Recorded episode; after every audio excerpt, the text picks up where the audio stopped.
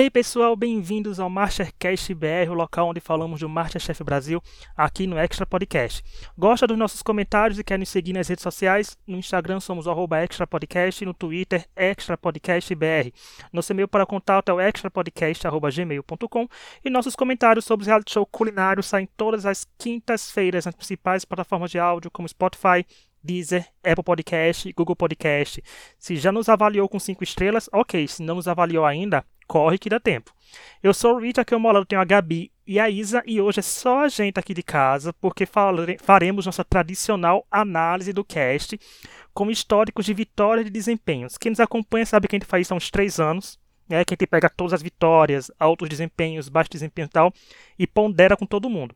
A gente costuma fazer isso com top 12, mas como o programa começou com menos participantes esse ano, Esperamos chegar no top 10, porque no top 12 para o top 16 serão só 4 eliminações. Então, primeiro tem um pouquinho mais de eliminações, um pouco mais de provas, e dá para trazer um ponderamento desse cast.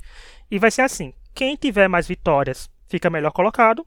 Se teve empate, vamos usar as mini provas e, os, e as vitórias como capitão, como desempate. Se continuar empatado, vamos usar os altos desempenho. Quem tiver mais alto desempenho sai na frente.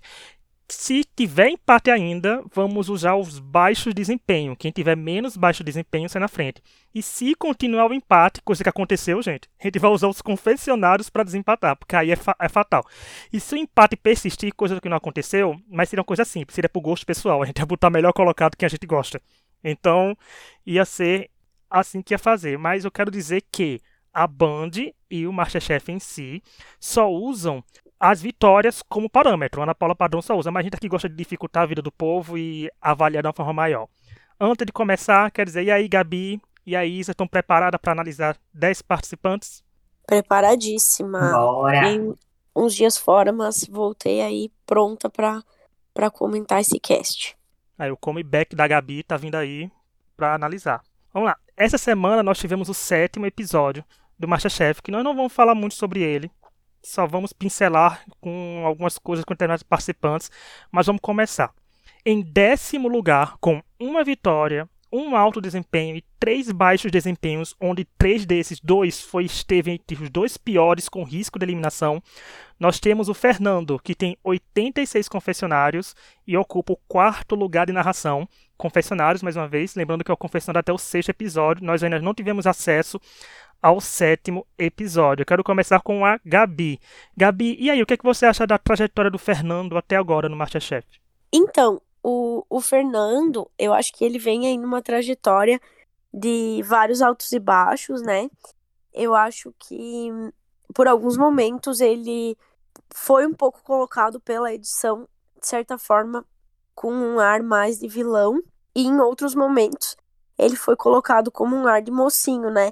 visto que em alguns momentos ele pareceu muito de lado, enquanto o resto ele tinha o grupinho de amigos e tal, e ele acabava ficando um pouco excluído. Então, eu acho que o Fernando, independente do, do desempenho na cozinha em si, ele tem sido um participante importante para contar a história da temporada, assim, porque a gente também não tem tido muita muita história.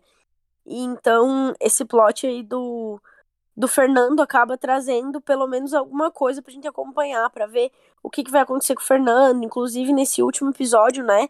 Tem um momento ali onde ele fala com o Jason, dizendo que, que ele é bom, que ele não ia ferrar com a dupla e tal. Então eu acho que ele tem sido uma pessoa importante pra gente ter alguns momentos uh, legais, assim, de entretenimento, né? E ele ressalta muito a questão de ser um bom confeiteiro, que é um, um ponto fraco, geralmente, em boa parte das pessoas que passa pelo Masterchef. Então, eu tô na expectativa de que em algum momento o fato de ele ser um bom confeiteiro, ou se dizer um bom confeiteiro, faça a diferença na, na história do programa. É, eu acho que o Fernando falta algum momento para a gente ver quem é ele, sabe? Ele mostrar do que é capaz. Que, por exemplo, ele tem essa uma vitória, mas essa única vitória que ele tem foi a dessa semana com o Jason.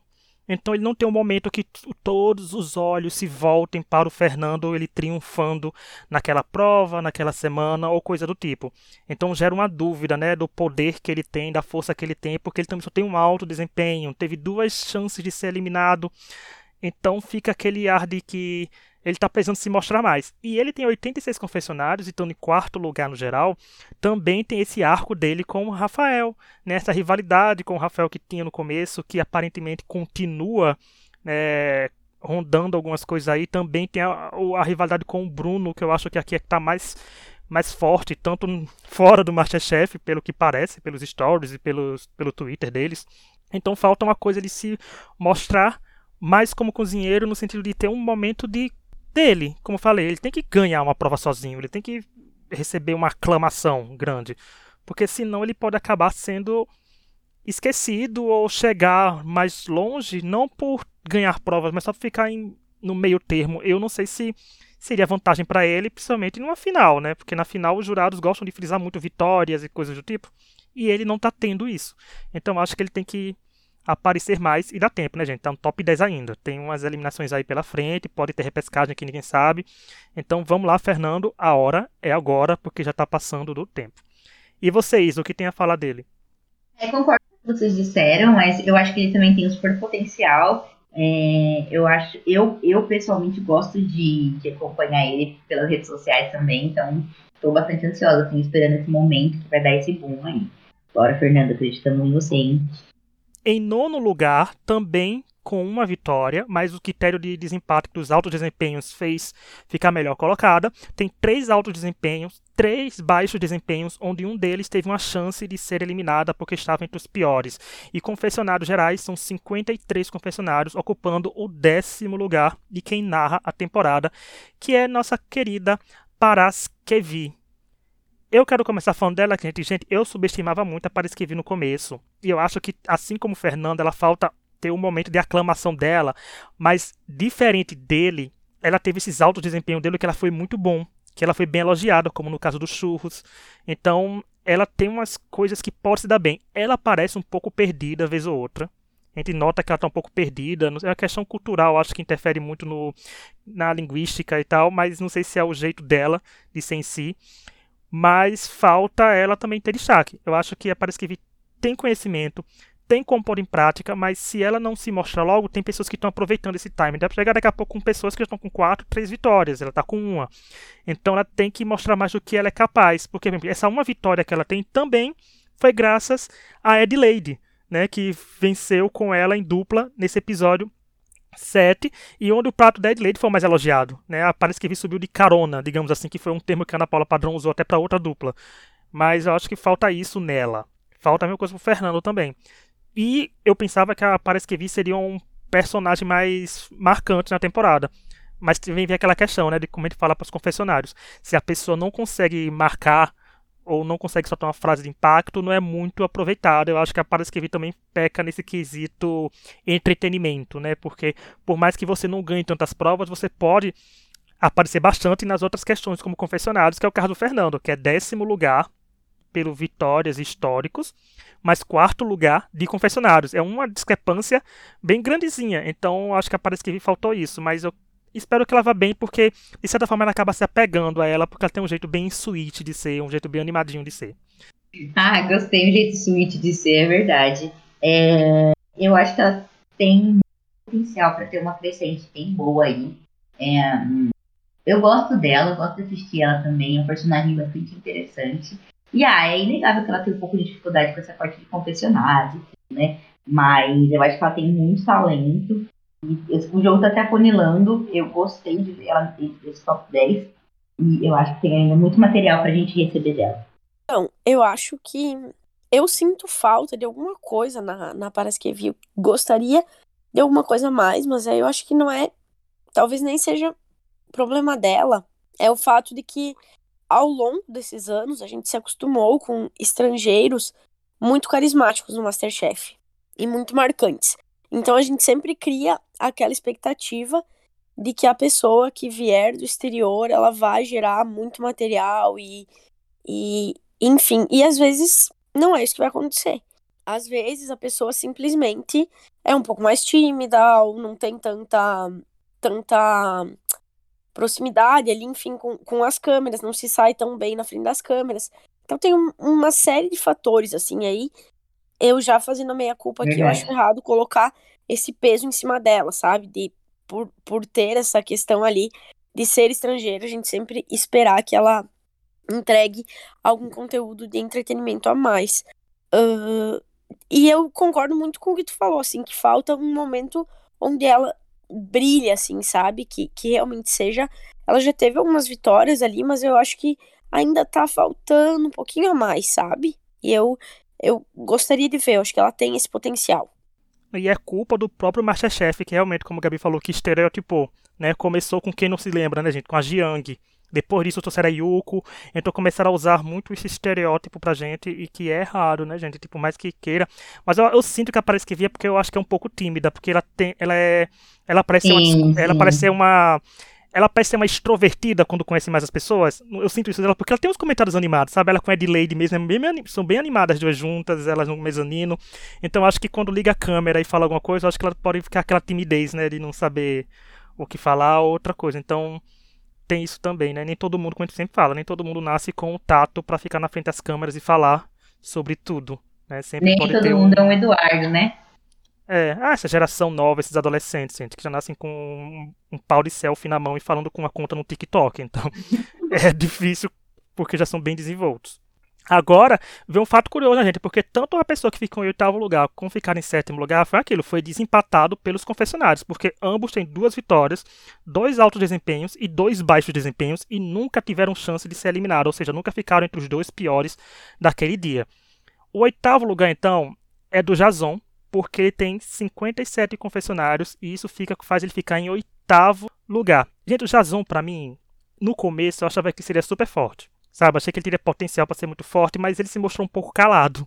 E isso não rendeu muita coisa para ele conhecer quem é o Jason em si, como pessoa. Porque o Masterchef, como a gente fala, o Masterchef tem que preencher todos os quesitos com o participante pra gente. A gente tem que saber como ele é cozinhando e como ele é fora da cozinha, não com aquele VT, mas na hora dos confessionários, é a hora que a gente vai saber o que a pessoa pensa, então é a hora que a gente vai saber se a pessoa tem um tom de deboche, se vai ser vilanizado, se vai ser transformado em mocinho, se vai ter algum arco de redenção, sendo que ele não tem isso, é outro é um problema também que eu vejo no Renato, que ainda falar daqui a pouco. Mas eu vejo assim, porque ele tem coisas boas, a gente tem um histórico bom, gente, duas vitórias, dois altos desempenhos e dois baixos desempenhos, tá bom, né? Pra uma temporada acirrada, não teve chance de sair, e são vitórias boas, porque ele ganhou dessa do Outback que teve, ele foi escolhido, foi o prato que foi escolhido, né? Então, ele tem um histórico bom, sendo que eu não consigo ter aquela conexão com o Jason em si. Consigo dizer, nossa, ele é bom. Mas só, sabe? Não tem aquela conexão criada. E você, Gabi, o que acha dele? Eu, eu tenho essa mesma sensação também. Talvez a gente acabe até soando repetitivo, porque a gente tem concordado bastante aqui. Mas eu acho, eu tenho esse mesmo feeling, assim, que nem tu falou ali, da prova do Outback. Ele cozinhou super bem. Uh, eu tenho a impressão que ele manda muito bem em carnes e peixes e tal. Acho que muito pela, pela questão de ser aqui de Florianópolis e tal. Então, aqui tem um pouco disso, assim, essa questão local. E então eu, eu sinto que ele manda super bem nessas coisas e tal. Mas eu também sinto que falta, que eu não consigo eh, me conectar dessa forma com ele também. Eu acho que talvez também falta um pouco de carisma, e agora já falando um, pouquinho assim, eu acho que talvez a gente esteja um pouco mal acostumado com o cast da, da temporada anterior, que era muito bom, então nesse eu sinto que falta um pouco de carisma em boa parte deles, assim, então eu, eu sinto que ele é um, um, um bom cozinheiro, eu acho que ele vai ir um pouco mais longe, assim, a não ser que ele cometa algum deslize em algum momento. Mas eu acho que, que também ele não é aquela pessoa, eu não consigo imaginar ele ganhando ou sendo semifinalista, assim, porque eu acho que falta um que a mais, sabe? É, eu concordo com a Gabi, assim, eu acho, eu tendo reparado, não sei se é uma impressão que fica, mas parece que ele é um pouco mais fechado, né? É, e isso prejudica, né, o, o talvez o, o, o aceitamento dele por parte do público, assim, né? Se ele fosse mais expansivo e tal. Talvez ficasse mais fácil essa conexão, é, falou, né? Citou. Mas eu achei que ele foi um, um destaque, teve um destaque muito legal nessa prova do, do Outback, foi bem legal. Ele tem mesmo essa facilidade, né? Parece que tem pelo menos essa facilidade dessa parte de. Então, vamos ver se vai vir uma prova aí bem legal para ele demonstrar mais, quem sabe ficar um pouco mais em evidência. Eu, eu imagino ele mandando super bem, por exemplo, numa daquelas provas do Masterchef que são tipo que eles têm que cozinhar num espaço aberto e aí eles têm que fazer carne, tem que tipo um, um, um churrasco, uhum. uma parte meio assim ele talvez sendo a pessoa que vai ficar responsável por essa, essa praça e, tipo, mandar super bem, sabe? Então, eu imagino ele tendo algum tipo de destaque em algum momento assim, por exemplo, sabe? Sim o que não o que não tem semana que vem é espaço aberto, mas tem as carnes chegando com churrasco, tem a churrasqueira, né, na chamada do episódio da semana que vem. É... Então pode estar tá aí o começo de uma ascensão do Jason. Ele pode se dar super bem nessa prova. Eu acho que as expectativas sobre ele, até dos próprios jurados, principalmente do Fogaça, vão ser das maiores, né? Então tá a chance dele aí. Mas é aquela coisa, né, gente? Quando o participante tem a oportunidade de fazer aquilo que ele manda muito bem, às vezes manda mal e é eliminado. Então vamos lá, Jason, torcendo pelo aparecer. Agora vamos para o sétimo lugar. Como falei, né, duas vitórias, alto desempenho, debate de desempenhos, mas não tinha como o Jason ganhar dessa pessoa, porque é o Rafael, que está em sétimo lugar, ele simplesmente tem 110 confessionários. É o narrador dessa temporada até agora, e com a eliminação do Daniel, é o narrador com, completamente com folga aí, dando várias braçadas de de diferença. E eu vou começar falando dele de novo, porque assim, vou deixar. Isa, vou, Isa, vou deixar você por último, que você puxou a orelha dele no podcast, pra deixar pra ver se teve um momento de não puxar de orelha hoje. Mas assim, o Rafael sai na vantagem, porque ele é a pessoa que aparece mais extrovertida nas câmeras que quase todo mundo desse cast. E isso é muito bom para ele. Porque por mais que ele não chegue a vencer o Masterchef, o povo vai ver muito mais dele, porque ele vai aparecer muito mais na edição. O povo vai conhecer muito mais sobre ele, tanto que o VT foi dele, né? Ele com a camisa dos abacaxis dele, que é o com o emoji dele que ele usa no Twitter. Então vai conhecer muito mais dele. Ele tem o Rafael, o Rafael cruza.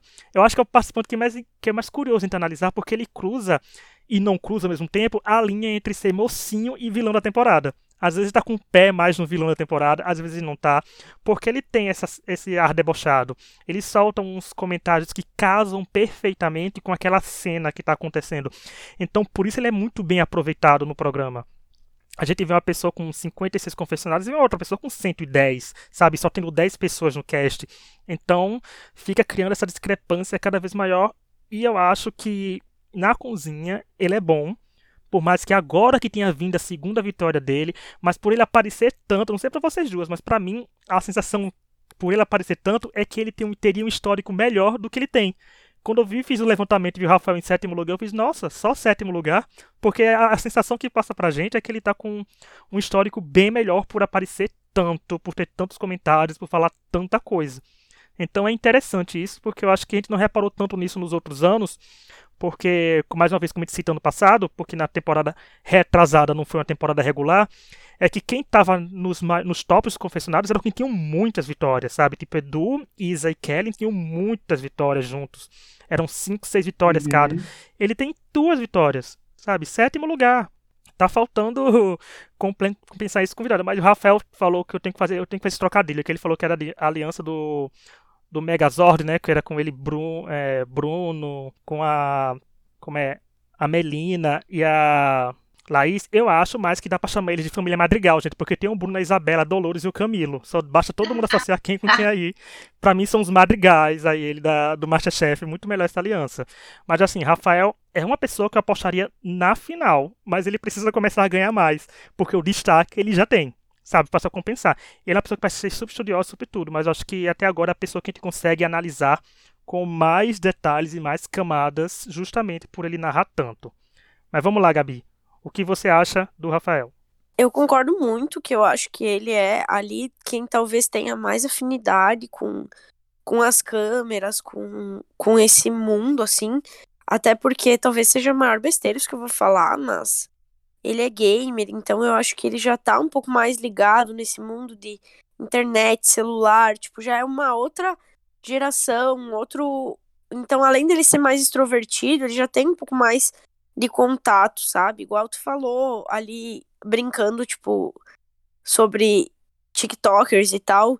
Não que eu imagine o Rafael sendo TikToker, mas, tipo, meio nessa linha, assim, de uma pessoa que já tem um pouco mais de familiaridade com, com essas coisas, sabe?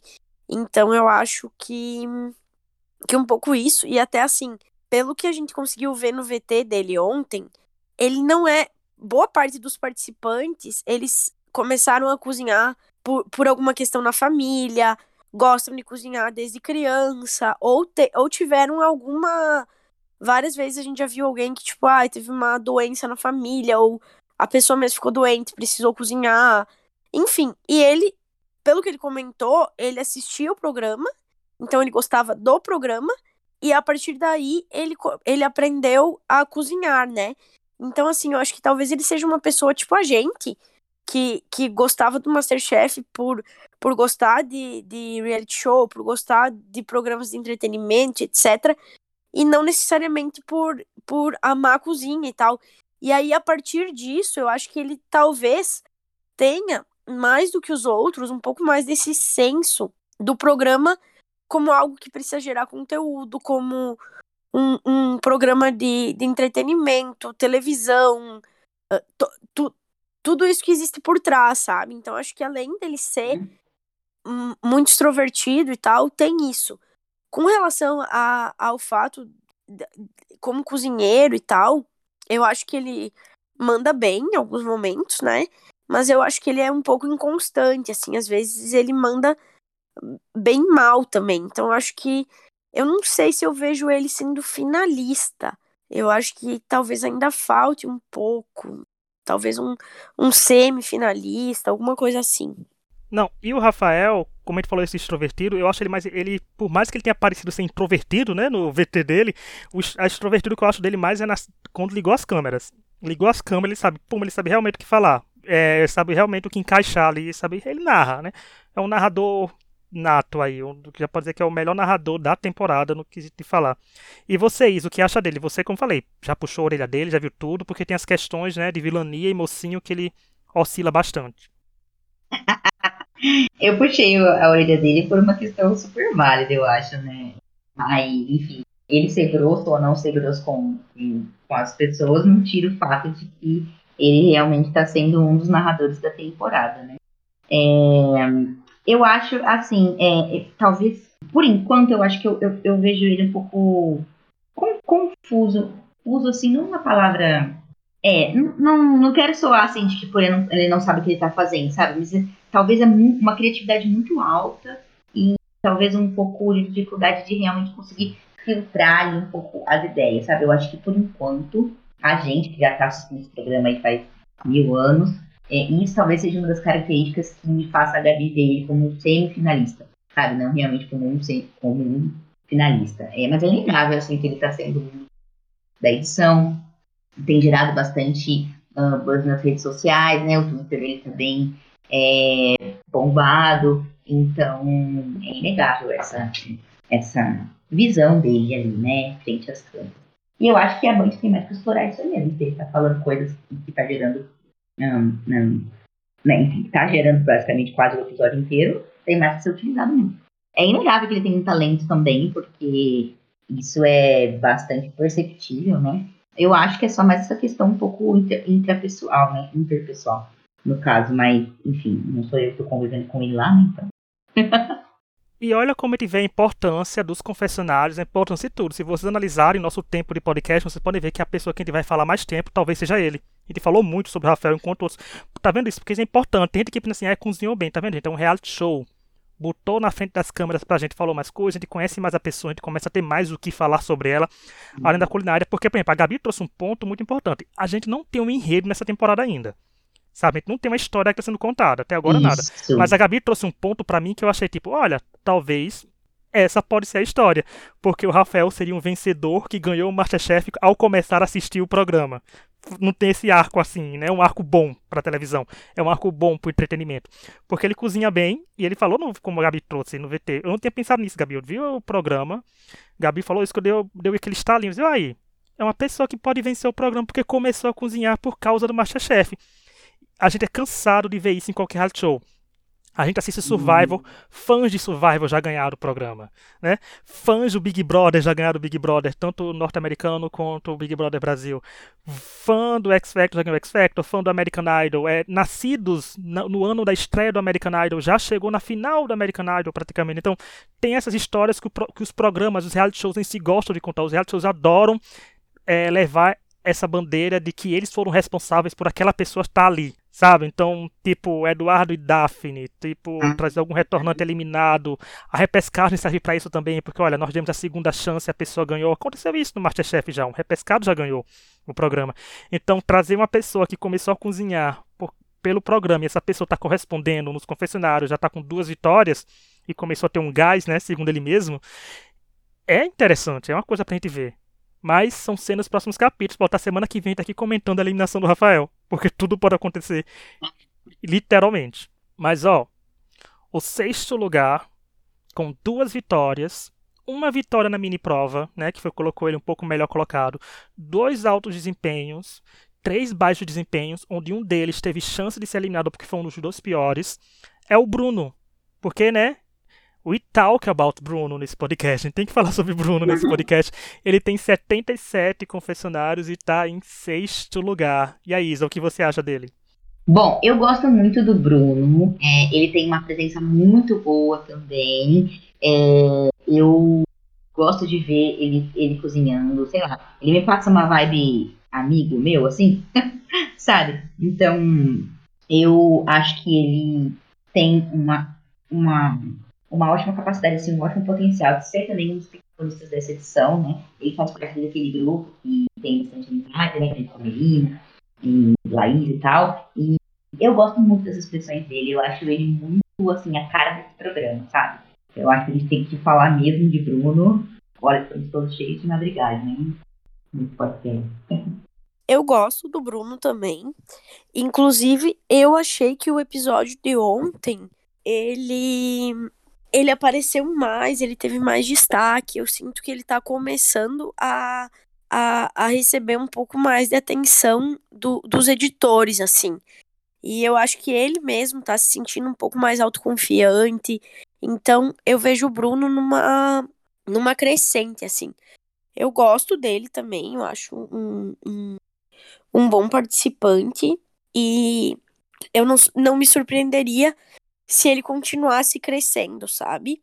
Porque eu acho que ele tem potencial e acho que a edição de ontem uh, quis nos, nos mostrar, assim, um pouco mais desse potencial dele também, sabe? Então, uh, eu acho que o Bruno pode ter um caminho legal aí pela frente nessa temporada. Não, o Bruno, que por sinal seria minha vo meu voto para destaque da semana se a gente tivesse destaque da semana essa semana. Já que a gente tá falando de todo mundo, gente, são 10 destaques da semana de uma vez só. Tá tendo prêmio para todo mundo essa semana. Mas eu acho que porque ele foi, realmente apareceu mais. E o Bruno tem duas vitórias, por exemplo. A primeira vitória foi quando a Laís ganhou representando o prato com ele e com a Mitico. Né, com ele a Mitico. Então foi uma vitória de trio, mas não foi uma coisa que ele cozinhou.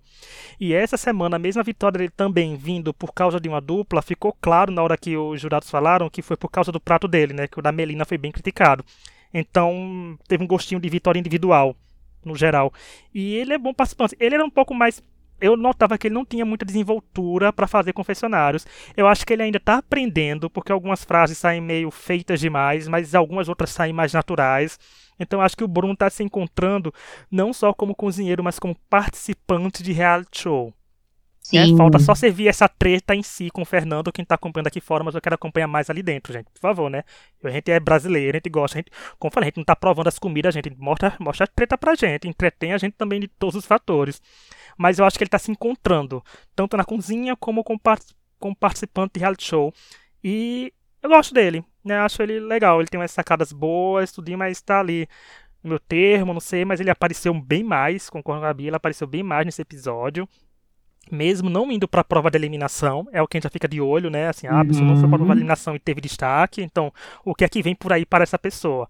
Pode ser como o Mário, né, que teve destaque na semana e na outra foi eliminado, ou pode ser como outros participantes que a gente sabe, como Michelle, como Débora, mesmo Débora não ganhando, mas participantes que começaram caladinhos, que nem a Lorena também, e foram falando, falando, falando, narrando, porque a gente viu que estava o quê? Na final, ou numa semifinal. Então, a gente não sabe o que pode acontecer com o Bruno, né? Mas vamos para o próximo, que é o quinto lugar, com duas vitórias, e o que desempatou foi porque tem uma vitória como capitão, por isso ficou melhor colocado entre os dois os que têm duas vitórias. Ele teve dois altos desempenhos e é a pessoa até agora gente, com mais baixos desempenhos, porque tem quatro baixos desempenhos, onde um teve chance de ser eliminado entre os piores, que foi essa semana, que é o Renato, que está com 59 confessionários, ocupando o sétimo lugar de narração. Gente, para mim o Renato e o Jason compartilham daquela mesma avaliação que eu fiz que eles são muito calados. Eu acho o Renato ainda mais calado, né? um pouco mais travado em câmera, o que dificulta. Eu gosto muito de pegar nesse ponto em câmera, porque, por exemplo, tem um podcast que não, se a gente fosse morasse todo mundo perto dos estúdios da banda e provasse os pratos e fizesse um podcast, seria muito mais fácil de jogar esse povo. Né? Porque Com seria certeza. mais no, povo. Então, como a gente tá narrando pelo que o programa mostra pra gente na edição, o Renato é um dos que sai perdendo porque ele não tem muito o que mostrar nos confessionários. Ele aparece muito mais, sendo que não aparece com uma desenvoltura. E isso eu não culpo ele. Eu culpo porque. eh, Não culpo ele culpando um pouco porque a gente sabe que é coisa do programa e como a gente falou, vocês podem pegar o tempo que a gente falou do Rafael, olha o tempo que a gente gastou com ele, olha o tempo que a gente gasta com quem tem poucos confessionários, porque a gente não sabe o que dizer. Eu pensava que o Renato seria um forte participante, difícil de ser batido, mas ele tem duas vitórias e esse negócio de quatro baixos desempenhos, eu não sei até que ponto pode pesar psicologicamente nos participantes, né? Principalmente ele que é o atual quase eliminado, vai chegar no top 9 tendo aquela sensação de que talvez seja ele o próximo eliminado. Mas isso pode mudar, mas eu acho que ele tem potencial. Eu só acho que quando casa cozinha com entretenimento de reality show, ele falta um pouquinho de tempero para acontecer. Que eu falei que o Bruno estava se conhecendo como participante de reality show, é coisa que eu não vejo acontecendo com o Renato, infelizmente, mesmo ele sendo bom de cozinha. E aí, Gabi, o que você acha do Renato? Então, eu eu vou ter que defender o Renato aqui, porque eu eu achei que inclusive ontem eu eu, eu sen- senti uma certa injustiça assim com ele, sabe? Porque dependendo de quem é o participante que só sabe cozinhar o mesmo tipo de comida, os jurados dizem: "Ah, o fulaninho tem uma assinatura. O fulaninho, a gente come a comida, sabe que é do fulaninho". Aí o, o menino lá, tem lá o, o, o, o tipo de, de gastronomia que ele prefere fazer, que ele faz, que ele aparentemente manda bem. E aí os jurados estão criticando ele porque ele precisa, tipo, ah, porque vo- e se a gente mandar você cozinhar outra coisa, você vai conseguir? Cara, quando vo- cozinhar outra coisa, quando vocês mandarem cozinhar outra coisa, e o cara fizer e tiver ruim, aí vocês reclamam, sabe? Agora, reclamar de um, de um, de um cozinheiro com esse argumento, eu honestamente achei muito raso. Imagina alguém chegar no, no restaurante do Fogaça e, e falar, tipo, ah, você só sabe fazer não sei o que, sabe? Tipo, cada, cada pessoa vai ter ali o que ela prefere cozinhar. Então, assim, eu, eu tenho sentido um certo. Não sei se ranço da, da edição, dos jurados com, com ele. E que eu acho um pouco injusto, sabe? Da mesma forma, ontem eu achei que, pelo que eles falaram do prato dele, não parecia pra mim que ele iria ficar entre os destaques negativos. Porque eles super elogiaram, falaram do conceito, falaram do, do sabor, falaram sobre como tava incrível ele colocar o caldo dentro da, do- das folhinhas da cebola, e daí ele ficou de destaque negativo. Então, assim, ah, eu sinto, né, é muito difícil, porque como o Rich bem falou, a gente não come comida, mas eu, eu consigo imaginar que a, a comida dele seja um pouco parecida com a da Raquel, sabe? Não sei se vocês lembram da Raquel. Sim. E, e eu tenho a impressão que ele tem uma, uma linha de cozinha assim um pouco parecida com a dela e tal. E só que obviamente falta desenvoltura, né? Isso não tenho como como defender assim, mas ele me parece ser uma pessoa ele me, ele me passa a sensação de ser um bom cozinheiro assim, sabe? Então eu, eu não, não vejo que ele até por conta de- dessas justificativas dos jurados e de, e de como a edição vende ele, eu não vejo ele sendo, tipo, indo mais muito longe e tal. Mas eu queria fazer esse elogio, assim, eu, eu sinto realmente essa vibe, assim, nele, sabe? E, e, cara, se ele sabe fazer comida do norte, deixa ele exaltar a gastronomia da região dele, sabe? Se fosse alguém fazendo comida nordestina, alguém fazendo comida mineira, alguém ia falar isso, sabe? Sei lá. Como eu falei, tipo, se, se pedirem pro cara fazer comida francesa e o cara servir um pato no tucupi, ok, sabe? Mas não, não foi o que aconteceu. Então, tenho achado um pouco assim. Os julgamentos um pouco ruins pro lado dele, nesse sentido de não não serem talvez tão justos nesse sentido da do porquê as críticas, sabe? Eu tô querendo ver mais sobre ele também, assim. É, eu tô tendo uma certa dificuldade de me é, conectar, assim, com, com esses. Agora, de uma forma geral, né? Não, não tanto sobre ele, assim, mas de uma forma geral, eu tô tendo um pouco de dificuldade de me conectar com os participantes. Eu acho que o Renato é um desses, desses exemplos, sabe? É, eu não consigo não consigo entender muito bem. então, eu quero ver mais dele, quero analisar mais dele. Eu gostaria de que a edição desse uma aprofundada, sabe? Talvez a gente escutar mais ele falando sobre as coisas, é, para entender mesmo o que, que passa na cabeça e conseguir fazer essa conexão. Eu achei que ela, a Gabi trouxe uma análise muito certeira. É, e com certeza, assim, as, as, as comidas dele com certeza são uma das que eu gostaria muito de experimentar. Então agora a gente vai para o bonde das três vitórias, que temos três participantes com três vitórias, né? E o critério de desempate, como te fez, a pessoa ficou em quarto lugar, gente, porque essa pessoa foi eliminada essa semana. Então não tem como competir com outras pessoas que ainda estão no programa, né? Que é o Daniel. Ele tem três vitórias, tinha, né? Três vitórias, três altos desempenho, três baixos desempenhos, onde ele ficou uma vez só para ser eliminado e foi eliminado.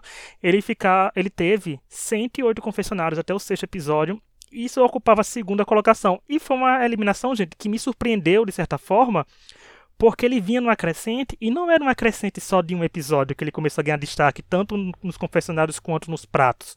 Ele estava crescente já uns dois, três, quatro episódios atrás, que o Daniel vinha crescendo, vinha se destacando, vinha aparecendo. Aí me gera aquela pulguinha atrás da orelha. Ele volta na repescagem? Sabe? Então eu fico pensando, será que ele volta por você estar tá com esse destaque todo agora? Ou era porque o resto do cast também não estava correspondendo no quesito entretenimento e entrega de material para ele acabou se destacando mesmo sendo o décimo colocado da temporada. Ficam as questões, não é que a gente só vai saber, gente, quando acontecer, se acontecer. Mas eu achei, achei o Daniel um bom participante, a gente tá começando bem, dava pra entender que ele tinha um jeito brincalhão dele, misturava humor com seriedade, ele conseguia entregar as coisas boas, gente, são vitórias, ele tem três, aí vitórias que foram boas para ele, ele saiu ainda noivo do programa, né, foi um programa bom, muito bom para ele no sentido geral, e ele, eu pensei que ele tinha muito mais do que mostrar ainda, eu podia jurar que Daniel seria um um dos finalistas já. Acho que a Laura também chegou a apostar nele como finalista quando participou aqui do podcast semana passada. Então pegou a tela de surpresa, viu? A Laura até falou que foi o pé frio dela que eliminou ele, mesmo o programa estando gravado. Mas eu acho que o Daniel tinha muito mais a ofere oferecer ainda. Infelizmente, ele deu azar também, gente, porque jogo também é questão de eh, sorte ou azar. Deu azar da, semif da semifinal, da prova da eliminação ser muito forte, né? Os jurados elogiarem bastante todos os pratos.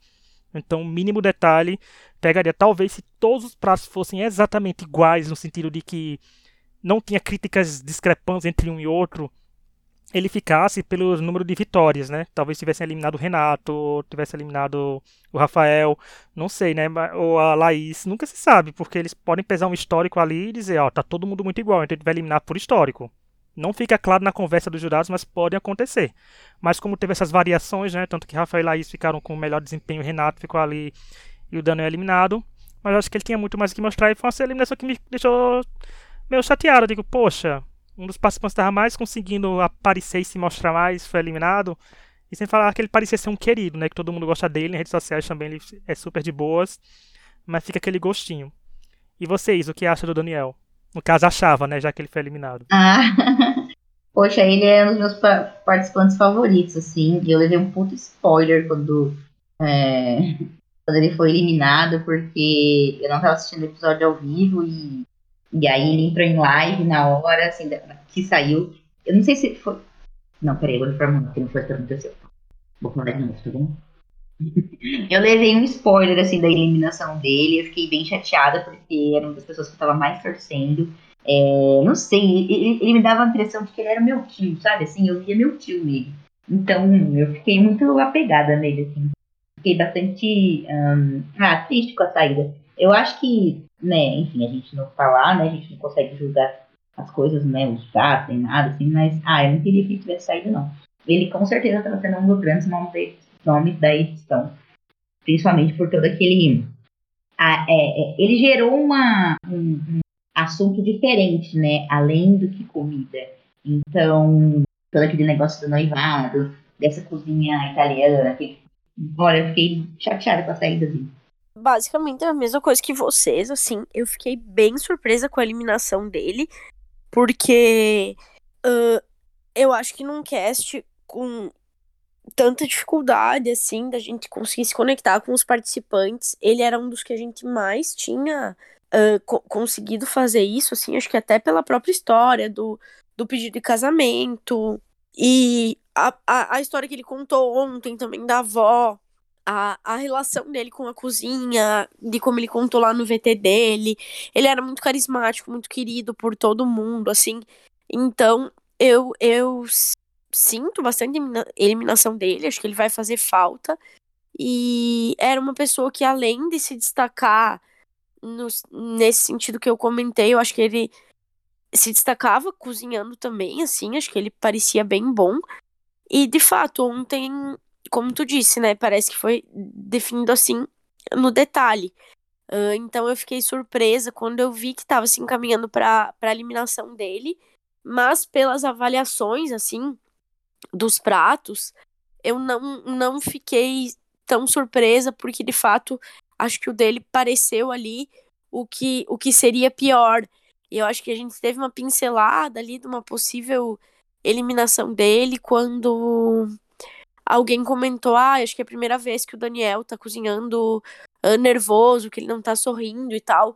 E, e ali eu já fiquei com uma pulga atrás da orelha, sabe? E, e de fato, acho que isso pode ter impactado um pouco ali uh, na trajetória dele, né? No, no, no que ele entregou na cozinha nesse dia e acabou resultando na, na eliminação dele. Agora nós chegamos no top 3, né, o pódio dessa análise de top 10, que antes de começar a analisar esses, as três garotas que estão no top 3, quer dizer que se você gosta do Masterchef, quer saber o que os participantes acharam de participar, a gente tem duas entrevistas aqui no Extra Podcast com esses participantes. No episódio 193, do Extra Podcast, nós entrevistamos a Kellen, que era, ela veio praticamente uma semana antes da estreia dessa temporada do Masterchef e falou e deu uma entrevista bem legal pra gente, super querida. E ano passado, no episódio 157 também do Extra Podcast, foi o Eduardo Prado que veio e falou uma semana depois da final, gente, ele tava da final ia ao ar, né? Já seis meses depois que o programa tinha sido gravado, ele veio falar aqui com a gente, também foi uma entrevista muito boa. Você ele falou sobre a participação dele no, no Júnior, depois o Masterchef amador. Então, gente, são duas entrevistas bem legais. Vão lá ouvir a gente, tá em todas as plataformas de áudio. Vamos lá. Terceiro lugar, que continua no bonde das três vitórias, mas tem dois altos desempenhos e um baixo desempenho. Tem 56 confessionários e ocupa o nono lugar, a, é, o penúltimo lugar, né? É a Laís, que, né, já vou adiantando que eu acho que essa semana ela deu uma subida boa, porque ela apareceu bastante narrando esse episódio. E é uma participante que vem se mostrando bem mais. A gente falou sobre o destaque da semana da Laís na semana, umas semanas atrás, que não só no destaque como analisou ela em si, e eu só vou repetir de forma rápida, assim, de jeito que a Laís está se descobrindo aí no programa que ela não é essa carinha de sonsa que ela aparenta ter, que o povo, pode subestimar a Laís olhando assim de cara, que é como eu comparei com a Francine do BBB. Depois ela está se soltando mais, ela já soltou shade, já né, mostrou que tem intrigas, tem inimizades ali dentro, né? Mas eu acho que ela faz a linha de participantes que muita gente vai torcer, gente, pelo jeitinho dela, menininha de ser. E acho que ela é uma boa cozinheira. Falta só segurança. Laís, falta segurança para você, porque você já tem vitórias, tem três vitórias aí no currículo. Teve uma vitória muito boa, que eu acho que uma das vitórias da Laís foi uma das melhores da temporada, que foi aquela com um prato só tinha que representar todo mundo. Eu acho que é muito bom, foi muito bom aquela prova, né? Porque deu uma garantia para ela um fôlego e foi no começo e agora se destacou de novo. Mas eu acho que se ela fizer dupla com o Rafael de novo, gente, coitado dos dois, vão para prova de eliminação toda vez, porque os dois são duas grandes cabeças pensantes em teorias, em fazer muita coisa, acabam fazendo uma bagunça como fizeram na prova do Outback. Mas acho que ela tem um potencial aí guardado, que tá desabrochando, tá se soltando, tá começando a aparecer mais pra gente. Então não sei se Laís tá saindo cedo, se Laís tá na final, se Laís vai durar mais 3, 4 semanas. Ela vira uma caixinha de surpresa, como falei, depois da eliminação do Daniel, se não tiver repescagem, ou se tiver repescagem ele não voltar, eu não sei qual é a história do Masterchef 2022, porque vai ficar tudo confuso pra gente, tudo bem misturado. Mas acho que ela tem muita coisa que mostrar, só acho que ela tem que ter um pouco mais de segurança e né, bater de frente com as pessoas. A gente quer treta também, Laís, não quer só as indiretinhas, não, a gente quer treta também, porque fica uma mistura de morno com bom, com morno com bom, porque eu acho que culinária boa ela tem, falta só ela ter esse, essa explosão pra gente. E olha que eu tô falando isso com uma pessoa que tá em terceiro lugar, né, porque eu sei que tem potencial de muito mais. E vocês, o que acha da Laís? Eu concordo com o que você falou, assim, eu consigo ver que ela tem uma, uma mente bastante criativa eu achei super interessante ela falando em inglês como chefe convidado desse último episódio. É, e ela tem mesmo né, esse jeitinho de boa moça, falinha mansa, esse tom de voz doce, assim. Mas quero ver, quero ver mais tempero, mais potência, assim, dela. É, eu acho que com certeza ela tem muita coisa para apresentar. a gente está vendo aí uma, uma um, um, da edição, né? Pode ser que tenha mais destaque dela aí pela frente. Então, para mim, a Laís não. Uh, espero que essa palavra não sou errada, não sou mal. Para mim, ela é, é meio fragmentada, assim. E eu acho isso legal, porque ela sempre tem um quê de imprevisibilidade, assim. Tipo, eu jamais esperava que do nada ela fosse cantar, se eu fosse baterista, né? Numa banda de punk rock, sabe? Aí do nada tá lá ela falando em inglês com os chefes do Outback como se ela fosse nativa. Então, assim, ela sempre tira um, um, um, algumas coisas que, que acabam me surpreendendo, assim, sabe? E numa temporada tão flat, onde parece que nada acontece, eu gosto muito também que ela várias vezes já teve alguns comentários no sentido de, de girl power, de, tipo, querer mulheres no topo, a aliança feminina e tal. Então, vou exaltar isso também na Laís. E, e eu acho que ela, ela precisa ir ganhando mais essa confiança na, na, na cozinha dela, nos pratos que ela faz e tal. Então, eu, eu gosto bastante, assim, de assistir a Laís, sabe? Eu acho que, que, que é bem legal, porque ela é uma personagem, ao mesmo tempo que, que causa esse misto, assim, de coisas, ela ela é uma pessoa cheia de camadas, né? E parece que é muito legal cada vez tu ir descobrindo uma camada a mais da Laís, assim. Então, eu, eu gosto bastante dela, sabe? É, vem aí, Laís, fragmentada. Ah, eu não achei como frase hum. errada, Gabi, a palavra errada. Quem assiste o filme, né, fica vira referência. Mas ó, vamos passar agora uhum. para o segundo lugar, que é da Lady. Ela tem três vitórias. O critério de desempate que contou para ela ficar em segundo lugar foi porque ela também tem uma mini prova. Quem sabe que o Masterchef às vezes conta a mini prova como prova inteira, depois para de contar, então vira uma bagunça. Mas o bom dos três vitórias, todo mundo bota todo mundo junto. Tem um alto desempenho e dois baixos desempenhos. Tem 90 confessionários gerais, ocupando a terceira colocação de narradores da temporada. Isa, o que você acha da nossa querida Lady? Eu adoro essa menina. Eu adoro ela. É isso. eu só tenho coisas boas pra falar, pra falar dela. Gente, não sei, ela não passa uma, uma vibe meio Lorena, assim? Ou viajei? Ah, eu gosto dela. É. Ah, eu gosto dela. Esse, esse jeitinho da Lorena, sendo que a Lorena precisa um pouco mais contida. Isso, isso. E a, a Lorena, assim, começou a, a, se mostrar, né, um pouco mais, uh, assim, mais tarde no temporada, né, mas eu gosto muito, assim, da, da, da eu gosto da narrativa dela, eu gosto de, de tudo isso que, que, a edição tem, tem mostrado, sabe? Eu acho muito legal ela junto com a Paris vi. Então, é, é, assim, eu, eu curto muito. eu gosto muito de assistir ela e eu acho que ela tem bastante, assim, bastante coisa pra pra gente. Eu acho que essa, essa história, assim, participante, é, eu não queria usar a palavra subestimada, assim, mas talvez é, que tenha tido no começo de uma temporada um olhar mais enviesado para essa cozinha muito de casa e tal, e que começa a galgar esses degraus assim, em direção ao profissionalismo, para mim é tipo uma das trajetórias que eu mais gosto de assistir. Ela é o que tanto me prende dentro do Masterchef, sabe? Ainda mais ela com essa, com essa história de underdog, né? Que eu também adoro torcer pro underdog. então, é, eu gosto muito, muito de Lady. Tô torcendo muito por ela e ela é minha torcida principal agora, aqui, é, depois da eliminação desse último episódio.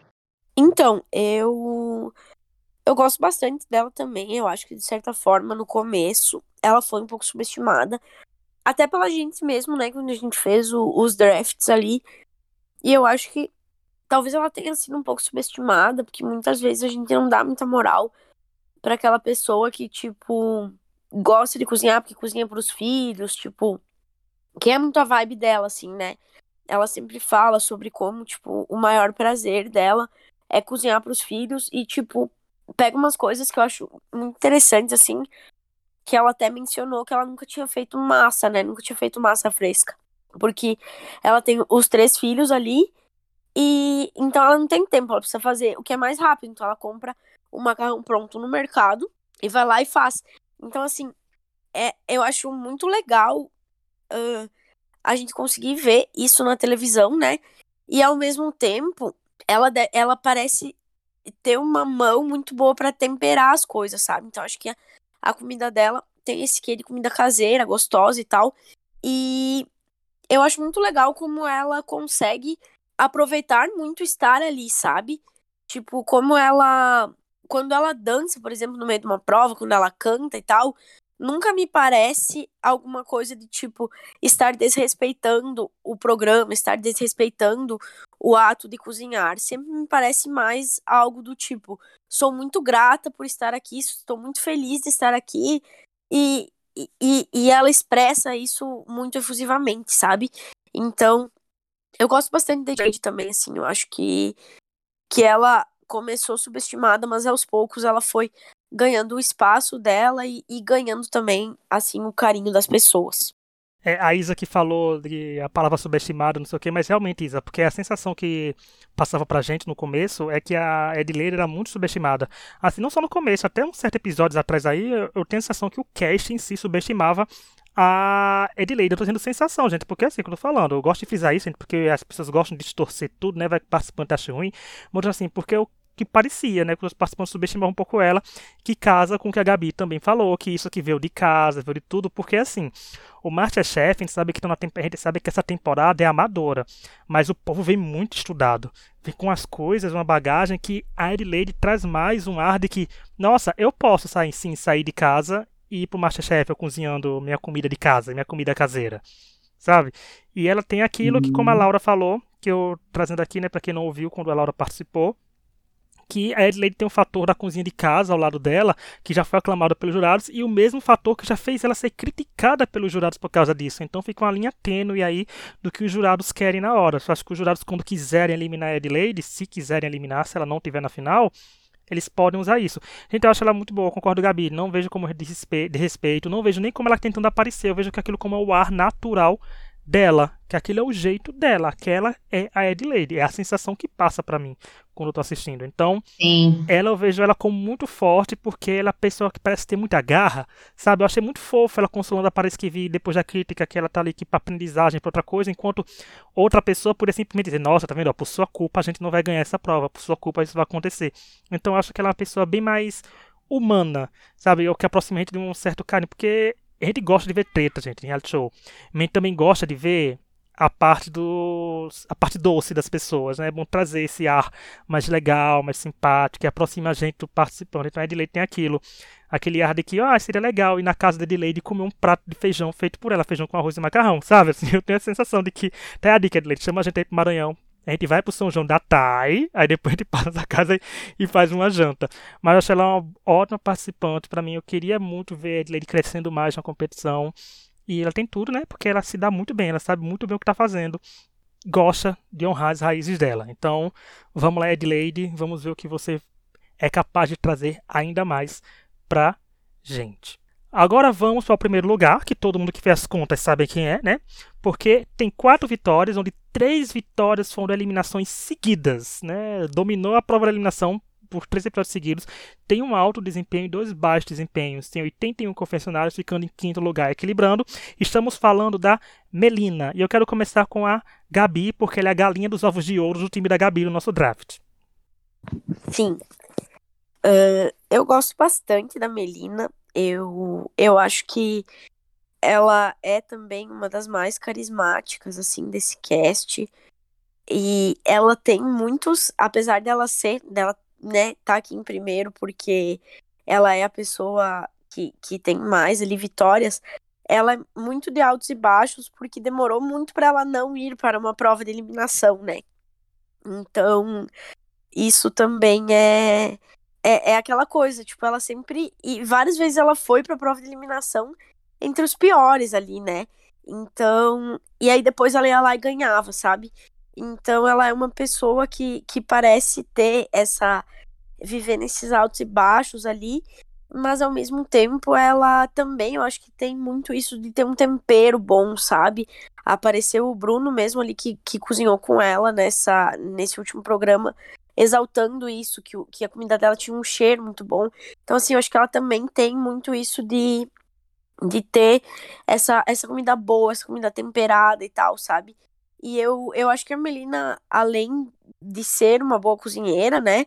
Eu acho que ela rende bem na câmera também. Então, uh, eu gosto bastante dela, assim. Eu vejo também ela com, com potencial para ser uma, uma finalista Porém, né, o fato dela, dela ser tão inconstante em altos e baixos, eu tranquilamente veria ela saindo, por exemplo, numa semifinal, porque salgou demais um negócio, porque cometeu algum erro bobo que, que deixa o prato, tipo, um, muito distoante numa. num dia que todos os outros cozinharem bem, por exemplo, sabe? Então eu acho que essa e, e que muitas vezes me parece até mais uma falta de atenção do que qualquer outra coisa, sabe? Então eu acho que que que a Melina ela tanto pode ser uma finalista como ela pode muito bem ser uma pessoa que tipo vai sair por cometer um erro bobo que num dos ter, ter esse momento de, de baixa quando não pode, porque é entre aspas tranquilo você viver ali os altos e baixos desde que os seus baixos sejam na primeira prova, né? E não na prova de eliminação. Então, eu acho que é muito perigoso, por exemplo, a, a Melina daqui a um pouco ter um desses momentos ali numa hora de uma prova de eliminação. Porém, eu acho que ela vem se mantendo um pouco mais constante, né? Ela não tá mais sempre ali entre os, os que fazem essa prova de eliminação. Então, acho que ela tá também crescendo um pouquinho nesse sentido. A Melina teve uma ascensão muito grande, né, com essas três vitórias seguidas em provas de eliminação. Então acho que também a edição não soube aproveitar isso muito bem dela. Por mais que ela esteja em quinto lugar nos confessionários, ela, ela ficava bem colocada no top 3, alguma coisa assim. Mas acho que não teve um cuidado de mostrar mais da Melina, porque geralmente quando você vai para a prova de eliminação, você aparece mais, você comenta mais o programa, você né, tem mais confessionários, você consegue aparecer mais na nossa tela. Eu acho que eu tivesse esse cuidado. A Melina eu vejo muito também dividindo opinião no sentido que, por exemplo, quando a Gabi falou que era carismática, tem gente que não acha isso dela, mas esse ano o povo está muito dividido com esse cast, né? Tá tá bem, eu acho que é um cast que tá gerando muita divisão nas pessoas, porque eu acho que não é um cast tão bom, mas o cast não quer dizer que o cast é ruim. Eu acho que aqui tá faltando alguma coisa para esse Masterchef acontecer. E a Melina é boa porque ela tem essa coisa, gente, a gente é da Bahia, o tempero, né, a coisa nordestina, gente. Nordeste, né, nós somos maravilhosos, né? Já pode ver, não só nosso sotaque, como nossa culinária é maravilhosa. E é bom que ela gosta das raízes dela, né? Como o Gabi falou, o Bruno falou disso, do tempero dela, do tempero dela forte, tempero gostoso. Então ela vem bem. E eu acho que ela estava bem apagadinha, né? Ela estava bem apagadinha depois que ela conseguiu não ir mais para a prova da eliminação, depois ela conseguiu dar uma leve destacada. Eu acho que falta para Melina começar a ganhar mais provas classificatórias, que são a primeira, não eliminatórias, porque para os jurados verem que, nossa, ó, ela se salvou logo primeiro, ela subiu direto para o mezanino. Por mais que, como falei, Band adora contar qualquer vitória de prova, gente. Venceu prova eliminatória ou classificatória, tudo bem. Mas concordo muito com a Gabi, que ela tem cara que pode acabar sendo eliminada por um erro bobo.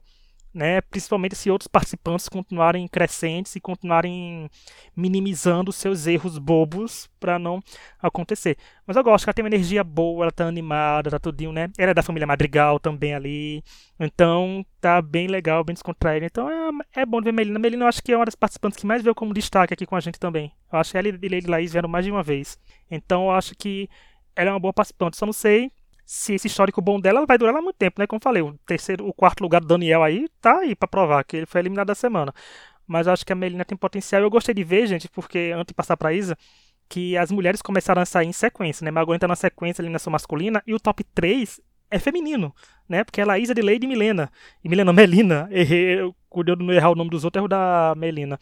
Então tá bem interessante ver que são elas três que estão se destacando, porque a temporada tá bem bagunçada. E mesmo a temporada sendo curta, as vitórias não são nenhuma discrepância. Por exemplo, é quatro vitórias a Melina tem, mas tem duas pessoas com três, tem outras quatro pessoas com duas vitórias. Então fica um mistério, né? Não é como se eu tivesse, gente tivesse aqui, nossa, a Melina tá com 10 vitórias, enquanto a Adelaide tá com duas vitórias, sabe? Então tá uma coisa mais equilibrada, que tudo pode acontecer, porque ainda tem, no mínimo, mais uns 8, 9 episódios de Masterchef. Então são mais 8, 9 vitórias, né? São, tudo pode acontecer. E quando fizer esse levantamento, lá no top 5, mais ou menos, a gente vê o que aconteceu com outras 5 vitórias em jogo e com outras 5 eliminações. Mas vamos lá, Isa, o que você tem a dizer da Melina?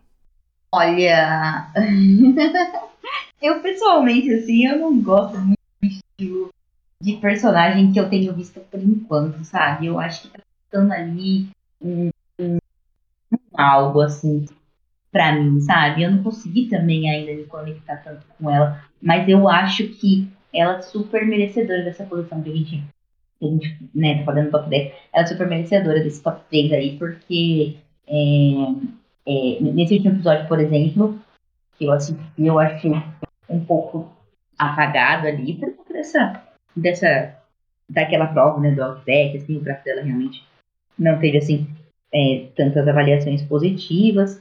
É, então, eu acho que, não sei, que era, me falta alguma coisa ali para ela, sabe? Eu acho que ela mesma comentou que ela entrou, que agora que ela está começando a se sentir segura, né, na, na competição, assim, que ela entrou, ela até falou no confessionário, que ela entrou meio assim, meio abalada, e agora que ela está começando a se sentir segura. Então, assim, eu estou apostando que agora a gente vai ver uma crescente, talvez bem mais avassaladora dela, entendeu? Eu estou torcendo para isso, assim, é minha, minha previsão de agora. Então, gente, essa foi nossas análises do top 10. Né? O episódio ficou bem maior que o de costume, mas não se preocupem, é só esse, porque é uma análise bem maior e bem mais detalhada de cada participante. Semana que vem de volta normal, gente, trazendo o destaque da semana, que vai ser uma pessoa só, trazendo o nosso draft com atualizações dos confessionários mais atualizados, quando o Léo Botelho, sigam ele, que ele posta lá também os confessionários. E vamos ver. Continue ouvindo nosso podcast. Gente. Toda quinta-feira a gente fala do Masterchef. Todo sábado tem um podcast falando do No Limite. E esporadicamente sai um podcast especial sobre algum reality show. Como, por exemplo, na segunda vai sair nosso veredito sobre a ponte, né? Do HBO Max. Então, quem quiser assistir, assista, que segunda vai ter nosso hum, veredito. E falando legal. do limite, também não esqueçam de ver o que a Isa também fala com o grupo dela no Blindcast, que tá lá, entrevistando os participantes do limite. Tá bem legal. Vai ter o Pires, né? Vamos aclamar o Pires, gente, que é um dos melhores participantes do show deste ano. Mas é isso. Vamos seguir eu, Gabi Isa, nas redes sociais, o Extra Podcast também nas redes sociais. Semana que vem a gente tá de volta. E é isso. Tchau. Tchau.